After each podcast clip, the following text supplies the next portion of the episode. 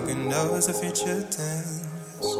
We already went through this. Why you made me repeat it? We've been fucking since October when we are sober. First thing I told you was I didn't need no shoulder to lean on.